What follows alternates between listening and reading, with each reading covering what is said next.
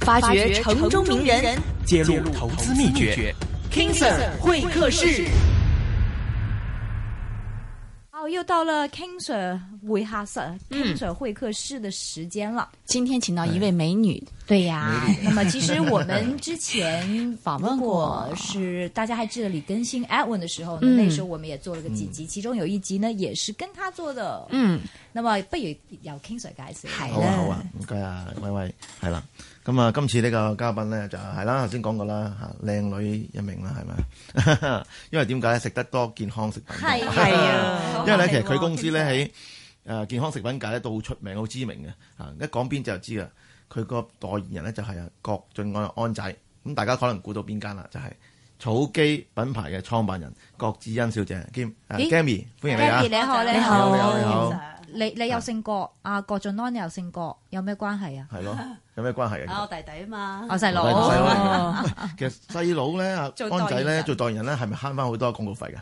係噶，要照俾噶。叫你啊打下折啦，係咪都？係啊，你你 check 翻我啲 audit 啦，有晒佢啲代言人費。 咁但係其實如果揾個代言人啦，唔好話即係親戚啦、上頭啦，真正價錢要幾多錢㗎？一般嚟講，即係好似 哦阿安仔咁有名氣哇呢嘅，啲佢嘅商業秘密嚟啊即噶。 係唔好計安仔，冇即唔係好計安安仔，即譬係如基本嗰啲，譬如我係揾啦哦過第二個咁啊，第二個哦類似啊安仔咁知名度咁高我嘅諗，你睇翻一線演員啦，或者藝人咧，我諗你都真係差唔多近一百萬㗎啦。係一百萬幾佢要位。做啲乜？係咯，啊又要 renew 一年喎，啊，每年又要 renew，有啲就一年抑或係我幾多好似年爆啊？緊佢哋啲商業秘密咁。 啊，我我誒，即係我諗真係好因因因個別嘅係藝員叫價啦。咁但係我嗱呢個咧就係我個人意見，就不代表係係 TVB 嘅 嚇。咁我諗係我即係講佢哋嘅範疇啦。咁係因為我哋通常咧都會誒、做電視廣告嘅。係咁我哋就要拍一啲電視廣告啦， 跟住就啊、一啲係誒，譬如係誒、一啲影相啦，即係發喺啲誒報紙啊咁嗯眼樣。但眼照係嗰而啲啦家仲要再多啲嘅，係因為而家可能要喺啲誒誒 Facebook 啊，或者係呢啲 You- 講唔講得㗎 YouTube 啊呢啲我咁覺哦得樣嘅 social media 嘅媒體咯。咁哦所以我哋就可能要加埋啲 outdoor 嘅嗯嘢，而家加埋啲 online 嘅嘢咁樣。咁誒，甚至乎咧要出席一啲譬如記招啊，或者你誒、呃新產品嘅發佈會啊咁嗯樣。咁就再早嗰陣時咧，我哋譬如誒、呃、會同某一個大型連鎖店做一啲 road show 咧，喂，你不如嚟撐下場啦咁 樣，或者喺公展會又要嚟簽下名啊咁。所以咧，佢哋都好多嘢做㗎嚇。嗯即係一百萬就值嘅。包埋咁多誒，嘢，我講緊呢個數字喎嚇，講緊唔啊即係係話一一百萬，好似一年一年咋？一年誒係咪一其實年啊真係唔止幾年㗎，啊有一啲 artist 嗰啲真係一一二百萬，我諗唔止嘅。不過我諗即係係咪一年啊？嗰個期誒我哋限基本上都要一年一年年哦㗎啦，係啊，一年一年，即係大投大投資嚟喎，真係。 啊所以 King Sir 你都得 嗯啦，代言人都有早知早知整靚仔啲去拍 戲。咁啊，講翻啦，咁啊講翻啦，其實啦 c a m i 係做咧健康食品啦，係嘛？係但我知你以前咧係即係做護士嘅喎，咁係點啊解無端端又會即係搞咗去健康食品嘅？真係咁得意，係有呢啲有護膚咪美叫人容生啲，咯，即係 真係㗎。啊即係好多即係周身都把把把嚟咁樣係咪啊？誒、我都係嗰把刀嚟嘅啫，只不過你切乜嘢啫嘛。咁我諗就都係講翻啦，而家係有少少拉開，即係拉開一啲誒家長啊，咁佢哋有時都會諗啊，我仔女讀讀嗰科一定係要做翻嗰樣嘢。係咁但我又覺得咁睇啊嘅，即係雖然而家呢個係一個即係商業節目，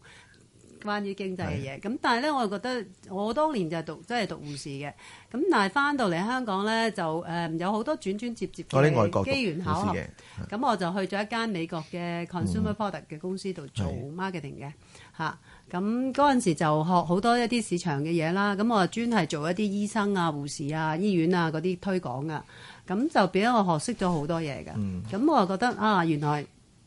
產品啦，你買翻嚟嘅產品原來背後有咁多推廣嘅活動噶。咁所以我嗰陣時咧，其實都未諗到自己會做生意嘅。咁我就因為我就結咗婚啦，生咗小朋友，我其實諗住嗯誒，不如嘆下啦，做下少奶奶啦，咁誒寫下書咪算咯。咁嗰陣時我都有寫書嘅嗯係，咁就呃誒，咁嗰嗰陣時間我有啲朋友咧就有啲產品。咁就誒、叫我啦，幫手做下啦。咁嗰陣時我就冇乜冇乜話有咩大志嘅，其實都係一個家庭主婦嚟嘅啫。咁我就姑且就喺佢一宏宏咁多產品裏面就挑一隻。當時就叫做亂紅素，咁嗯我今日都賣到而家噶，喺咁我就幫手去做呢個產品啦。咁啊開始就做下做下又幾好玩喎，咁啊越做越多啦咁樣咯，喂咁但就開始做生意。但係搞生意咧，其實都要成本啦，係嘛？係啊，你第一桶金係係就係亂紅集組儲翻嚟啊，定係係即係投資翻嚟嘅？其實係啊嘛嚇。我就覺得咧，好多時候你哋都中意問啲誒、呃即係問誒上嚟啲嘉賓第一桶金，第一桶金。係啊係但我話俾你聽，邊有第一桶金聽眾都啊？想我啊我都都好想想好有似第你咁一桶金。係嘛但我咧搞生意其實㗎嘛咧，我嗰個咧係揼石仔嘅，係即係我我諗其實即係咧儲翻嚟嘅。係咯，我都想有第一桶金。但係咧，我咧係一個比較咧中意計數啲人嚟嘅，我啲數學幾好嘅。咁咧就誒、呃我就會計啦。你做一樣嘢咧，一定係唔死就生存到嘅。咁、嗯我嗰陣時就做咗呢個產品，即係正話嗰隻產品啦。咁我跟住就會再加第二隻產品、第三隻產品嗯嗯咁做。咁中間每一隻產品加加埋埋咧，即係石仔嘅意思，咪揼下揼下揼上去咯。嗯咁、你誒、呃你可能個利利潤有個空間喺嗯度，咁、我又覺得可以持續，亦都可以發展，又可以擴大，咁俾我生存到。咁我啲同事都係咁噶，一個同事兩個同事。嗯一間一張凳兩張凳咁樣加上去，咁你係咪揼石揼石仔啊？咁、我一定唔係第一桶金，哇正喎呢隻嘢咁樣爆咗出嚟，我就唔係嗰種人咯嚇。啊嗱，而家做得幾好啦嚇，咁但係我知道叫穩即係陣咯。啊嗱，即係健康產品啊啦。我見到咧嚇，即係啲連鎖店啊，見到有人賣啦，嗯盒都幾百蚊一盒嘅喎。其實其其實即係掉翻咁講，即係我即係尖鋭少少啦嚇。其實毛利幾多咧？啊無理 啊！你講即係 gross 即係嗱 profit ，OK，啊即係你嗱，OK，即係或者係 percentage 啦。即係譬如你而家喺係喺喺喺啲萬寧啊咁啲屈臣氏一萬，係一盒可能兩百九十九、三百九十九咁啊。其實一般嚟講，即係有幾多去咗，即係啲誒廣告費廣告費啊，有幾多去咗啲啲連鎖店啊，有幾多其實你真係賺得到咧？嗱，我個人都幾坦白，你喺呢度咁樣問我，我亦都真係唔會兜到彎。我諗其實咧做保健品咧係一個即係相對性係比較有良心嘅一個企業嚟嘅，因為本身呢啲產品咧佢有研發啦，有個本身即係你你食咗落去嘅時候有個功能喺度咧，其實個產品個嗰個成本都幾高嘅。咁而我哋咧就誒、嗯即係同一啲分銷商嘅時候，有時會大家會對咗一對佢哋有，亦都有一啲成本㗎。譬如佢哋鋪租啦，佢哋嘅誒嘅 salesman 啦咁樣，咁佢哋都要有一啲少少嘅利潤嘅。其實咧，我我自己都咁講啊。譬如我自己好多時候，我嘅 partner 可能係屈臣氏、萬寧，嗯其實咧我哋都喺個窄縫裏面咧係好低嘅利利潤嘅，嗯可能講俾你聽，我哋可能十個利潤都唔夠，十個 percent 都唔夠嘅。咁誒、呃其實你哋喺年報嗰度都睇到嘅，即係譬如睇翻啲同行啊、上咗市嗰啲保健係品公司咧，我哋唔似得一啲誒話某啲產品原來佢嗰、個誒、呃呃 gross profit 或者 net profit 咧去到四五十，哇！我好誇張係嗯啊！你有十零個 percent 係好好嘅，亦都係一間即係係一間係好有誠意嘅一間企業 嚟嘅嚇，有良心啦已經。好有良心 係啊！咁但係我見到嗱，好似又話咩上架費啊、宣傳費嗰啲，其實係咪好貴咧？即係你又又要即係有啲真係啱啱創業嘅嗰個牌品牌又唔出名嘅，又要收你唔知幾十萬啊，點樣點樣咁？其實我諗有啲誇幾多錢呢。張嘅，其實咧上架費你調翻轉頭諗下，如如果我係萬寧屈臣氏，我要租咁第一線商商鋪啦，咁咁邊個俾租啊？咁其實都係轉嫁翻啲供應商嘅，咁啊萬寧應該即係賺我啦嘛，我咁幫係佢但講佢説哋話啊其。實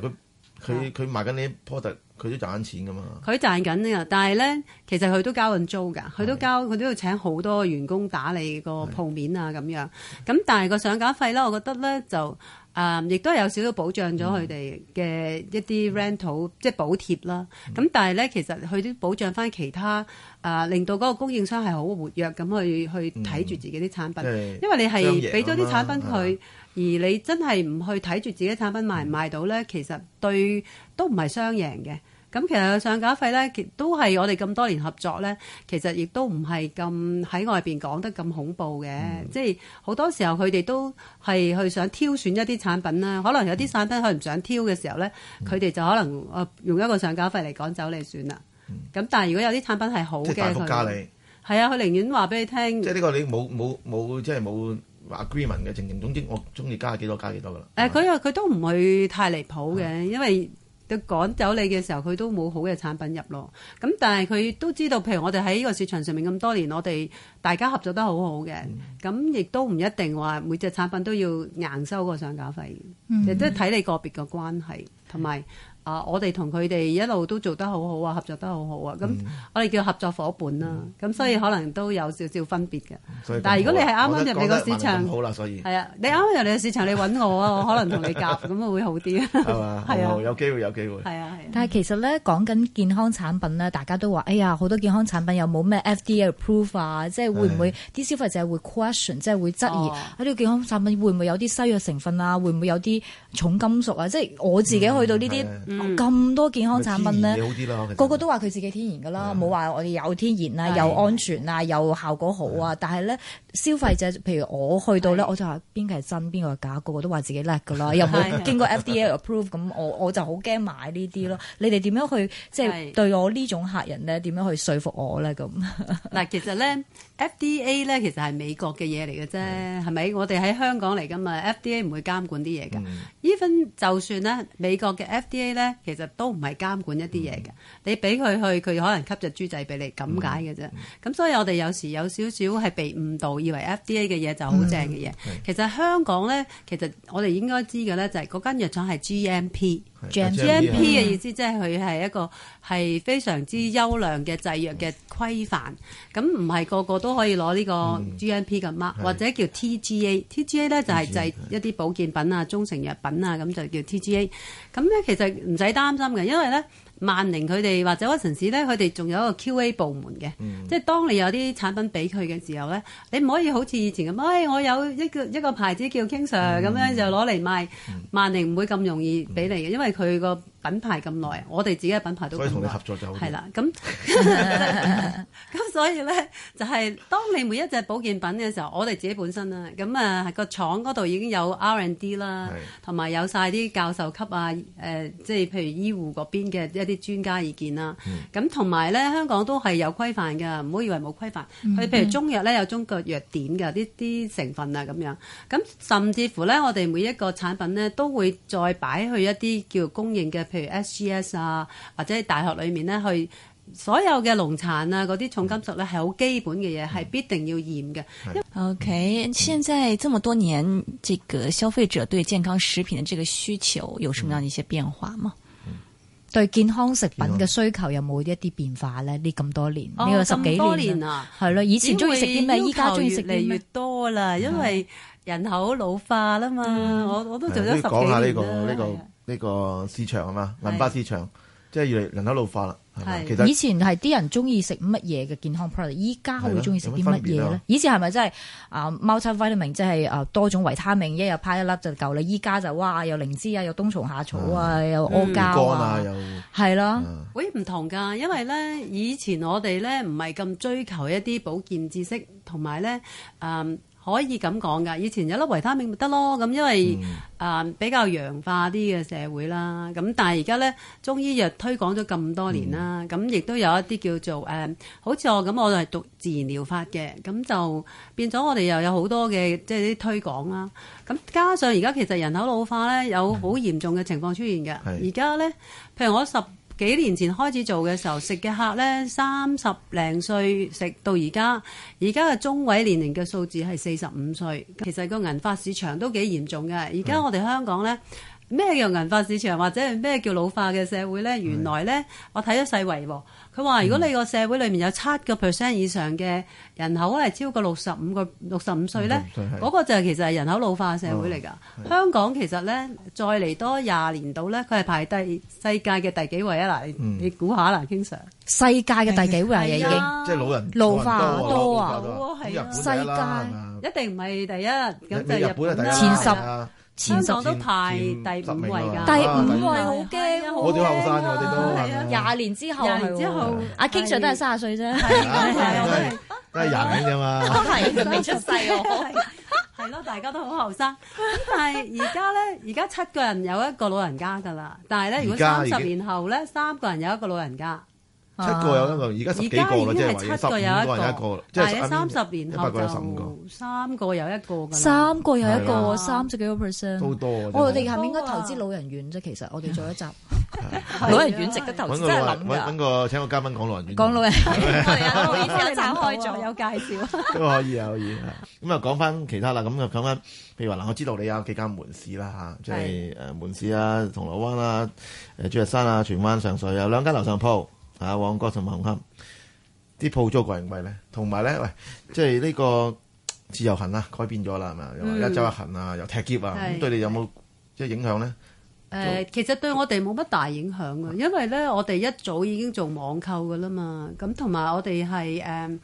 誒，如果你問第一個問題係鋪租貴唔貴啊，其實真係貴，就算我而家邊區貴啲咧啊，我記得以前我租銅鑼灣誒呃邊度貴最貴一定係銅鑼灣旺角㗎啦即係我哋，但買係好奇買怪廣告嘅啫，其地。實嗰啲就我而家租到喺上水，其實都貴個啦租金咧都唔會比銅鑼係灣平啊。哇！係啊，即係因為有一啲鋪位咧，你好奇怪地，我諗緊啦，上水應該平啲，因為佢可能又近國內啊大陸嚇、喎，大陸係啊個邊界嗰邊咧，其實都真係唔平，荃灣都唔平，咁所以其實個周圍都貴，個都唔知比例幾邊度多都即係譬如國香港人嘅消費同國內人消費，即係個比例幾多度咧？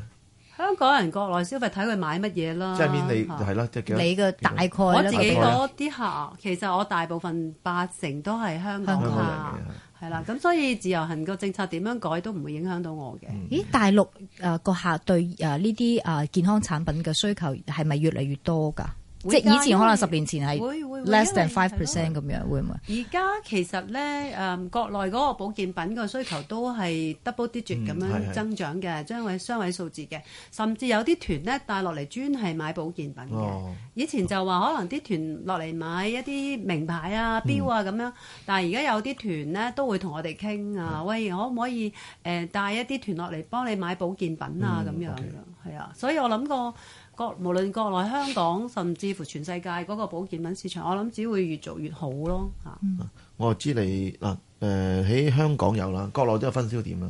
國內其實我哋就俾咗啲分銷商做嘅，我哋就冇自己開鋪嘅。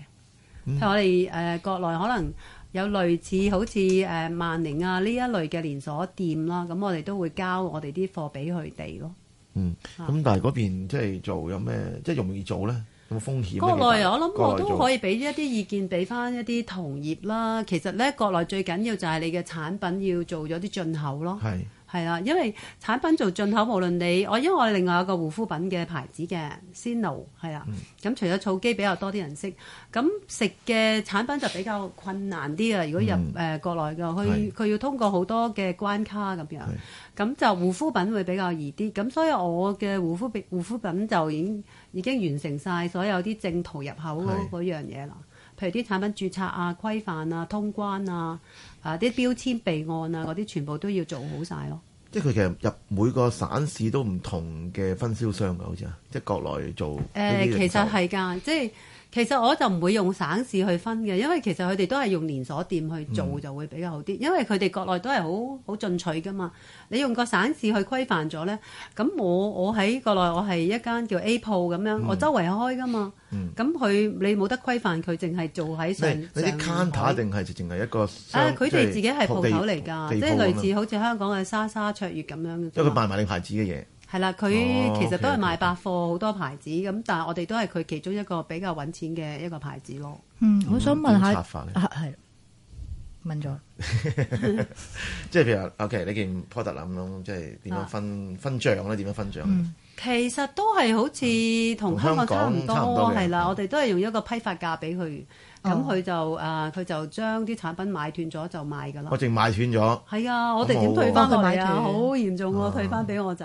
咁對而家就係國內個生意額同你香港，嗯，哦我個比例哋都係啱啱比例起幾多步咧啱起啫，步國內即係因為我哋用正途嘅正正途，即係有啲唔即係正唔途嘅係水貨咁樣㗎哦嘛水貨嗰啲就係啊，我哋係正途用用關入口啊嘛，咁、所以都係做咗兩年零到啦，咁所以而家都係七三到啦個比例，嗯應該會都係香港多啦，係即係國誒內當然越嚟越大啦，因為國內嗰個市場真係大得好誇張嘅，係、嗯啊，咁所以要係一個好好嘅，即係我哋香港喺呢個位置係非常之好。如果有朋友想做，唔係未必係健康產品嘅，即係、想做一啲 product，要譬如同啊、萬寧啊，或者係啊屈臣氏傾，呢啲上架費通常點計嘅？一一個 product 係即係講國內係咪？香港，你講香港定國內？嗯，香港香港啊，其實佢哋都有規定嘅，即係佢唔會話咦你靚仔啊平啲咁係樣，就都大概牌幾子多會錢應該好啲啦，定我我就真係我哋夾得好耐啦，咁所以我就真係要唔、嗯、我諗起碼都要過十萬噶啦，即係一隻一個 product 產品一幾耐啊？係一咯隻幾產品，但一個佢月要睇你嗰、個誒，佢、會再睇一睇你嗰個銷售嗰個情況咯。即係譬如佢上咗架，其實咧就係、最緊要你隻產品要喐，你擺喺度冇用嘅，你繼續俾錢佢都冇用嘅。咁佢、想你嘅產品係賣得到啊嘛，咁所以佢每三四個月咧就會 assess，、再重新去評估下你嗰個產品銷唔銷到。如果你產品真係賣得好少嘅時候，即係滯銷啦，咁、可能佢會建議你做一啲即係減價啊、促銷啊，或者再做多啲嘅廣告推廣啦。咁但係如果佢係見到你嘅產品其實都唔啱香港市場，都有機會會落翻架嘅。所以呢個十所以你上萬一就架係唔幾得個月嘅啫。我唔退俾你㗎，嗯哦即係個即係上架費 one 係 time off 嘅，係啊，一次係唔過退㗎。一次過上一。次如過果不停上啊 OK 嘅話，咁呢十萬就唔使交噶咯喎。誒唔係嗱，一次過俾佢嘅啫，嗰啊嗰個十十十零萬上架費係嘅，咁咁但係你俾咗佢之後，咁啊冇㗎啦，你係俾咗萬零㗎啦嘛，唔會係 return 翻俾你㗎。但係問題即係之後唔會有再要俾錢嘅，誒即係之可能後俾一隔幾個月之啲後可能係咁樣大家夾一啲推廣嘅我費聽用咯講即係譬如啲報紙啊咩係啊都乜會㗎日報啊，哇都會㗎萬寧特價咁啊，哇好多牌子，會咁所以你都要係夾翻啊，啦都。會㗎。所以你譬如唔佢會哋萬寧有時，sorry，佢萬寧有時佢哋都會賣一啲廣告㗎嘛係。咁我哋會大家一齊夾嘅時候，會俾翻一啲支持費用啊咁我樣。我想了解翻，譬如話真係有啲去到平時零售價係三百九十嗯九，哇大大減價一百九十九，咁嗰二百蚊邊個食咗去？咁我哋咪大家按翻個比例上，即係係佢都大家佢哋都賺少哦佢哋賺咗。少咗嘅。係啊，只不過喺嗰個叫貨如輪轉，你用嗰個量去賺嗰、個，用一日裏面，我記得我十二年前沙士嗰個時間，我靈芝包子一日可能賣成萬盒㗎。咁啊咁、我可能如果我唔做嗰個特價，我可能一日先至賣得嗰廿零盒，即係有嗯有機會會係咁。 OK，OK 咁所以佢哋可能啊、都會用呢個係佢哋嘅推廣策略嗯嚟，佢用個量嚟行先啫嘛。 OK，明白。所以佢日日都有啲產品係做啲叫出位價。係出嚟，嚇，啊所以咧，依家你有咩發展？既然大陸已經開始咗啦，咁你跟住落嚟，你哋公司點樣發展？嗱，其實誒、呃我我自己我哋嘅發展其實都我哋本身都有啲會嗯員嘅，有差唔多十幾年有十幾萬嘅會員，因為隨住誒、呃、電子化啦好多嘢，同埋誒 e marketing 啦，嗯咁誒、呃我哋所謂誒、呃、銀髮市場嘅事業咧，其實銀髮都係以前後生嗰班啦。係咁其實銀髮嘅嘅人，所謂其實佢哋都會用好多啲電話啊成㗎。咁所以我哋可能嚟緊呢，都會做好多一啲誒。嗯同佢哋嗰個生活習慣改變嘅嘢嘅，即係以前可能填一張 form 入會，咁可能而家唔可以嘅，因為佢哋覺得好麻煩啊。咁、即係而家可能我哋又要諗好多一啲會因應翻佢哋誒，譬如用手機啊，用誒、呃收收啲 newsletter 嗰啲，可能我哋就會用翻一啲譬如電子啊嘅嘢咯嚇。啊好啊。咁最後都想講，我知你都有投資開物業嘅，嗯，啊咩住宅啊、豪宅啊、house 啊，或者係啲係誒工廈呃都有嘅。咁咪嗯唔夠傾 Sir 你犀利唔係喎唔。係分 分分享下啦。我知啦，嗱，你話呃誒誒誒呃嗰個愉景灣嗯啦，又有啦，咁啊西半山又有啦。咁啲咁嘅回報啊，或者係即係你嗰啲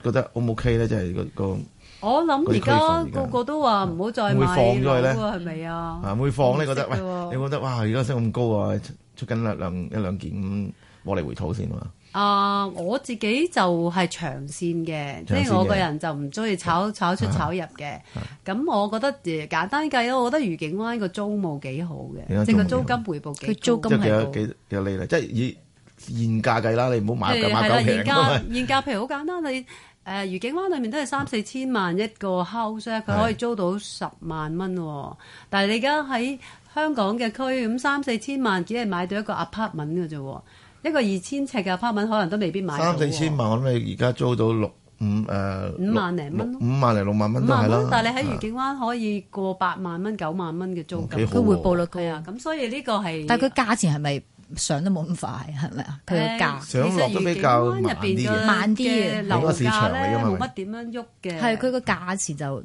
升得慢啲。係啊，佢個價錢但係佢租金回報又高租務市場係好吸引嘅，啊因為另外一個市場嚟嘅，係啊，我覺得佢係另外外外一個市場外國人多而係家啦。你哋啲鋪頭有冇自治㗎？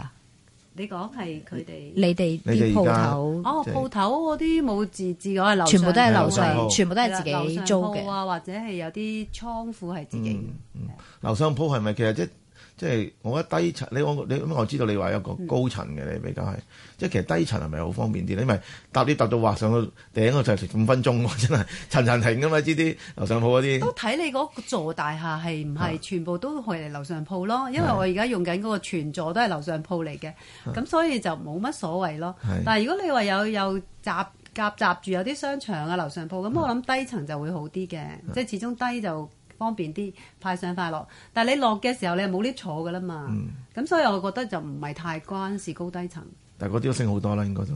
係啊㗎，嗰啲都真係喺旺角區就真係到到嘅樓上鋪都貴嘅講埋最後一樣就係工廈啦，即係你係你係投資定自用㗎嗰陣時。佢問親咧都同自己問題有關，佢都即係我知關你自己嘅啲有投啲資有有啲有關嘅。啲誒單位喺紅磡啊嘛，係嘛？啊我冇我冇冇 火喺紅係啊磡，，紅磡啦，其實都係好早嘅，之前 好嘅早啦係啦，即係賣用嘅購買自用嘅咗㗎，係係啊。咁但係因為紅磡區，我諗冇冇觀塘同埋九龍灣嗰啲咁犀利，佢而家都仲應該仲有少少嘅，因為紅磡我哋嗰個地鐵仲未通㗎嘛，咁所以可能啲人諗住紅磡有機會，咁我但係諗都都仲成有一陣你成嘅，四五千蚊啊尺喎，有一啲去到六千蚊㗎啦。工廈喎。係啊，因為我都即係嚇六千蚊仲貴過觀塘係咪啊？誒六千蚊公觀貴過觀塘啊！觀觀塘塘而家譬如你最貴先6000蚊啫誒四千蚊四千零蚊啦。如果有啲係啊零售概念嘅嚇，係啊啦，佢當然冇唔係做零售，但係做零售概念啦，去到但五係千紅幾蚊磡㗎好特啦。別嘅喎，六紅千蚊磡㗎因為啦好多誒好多團入嚟紅又係磡。自由行珠寶店啊，係珠寶店。嘛好係啊，所以佢哋又唔係全部係倉庫喎，有好多已經係做 showroom 啊。咁但係佢就係咪報咗地價咧？因為理論上嚟講我就係，唔知喎，知真係我 真係咁唔就知係啊啲 人。大家各各咗 啦。係啊， OK，好，好今日咧我非常之好啊，請咗係郭子欣啊 Gammy 上嚟講下草基，佢係草基嘅 CEO 啦，係。又係啊創辦人啦，講下究竟點樣經營健康產品，係同埋講下佢嘅投資嘅。 OK 多謝 Gammy，好多多謝謝晒多謝晒。集合各路资深财经专家，拆解市场投资最新动向。黄国英、林少阳、谭新强、陆羽仁、王碧、卢志威、王华，杨帅聪更多重量级嘉宾，与你分享独到见解。锁定周一至周五下午四点到六点， AM 六二一 DAB 三十一，香港电台普通话台一线金融网，与你紧贴财经脉搏。。全球华语歌曲排行榜推荐歌曲，解开，作曲 Lemon Tree，作词主唱刘德华。大家必須知道，而家開心最好，無需更好。昨天歸於天數，明天不必退數。今天心中早有數，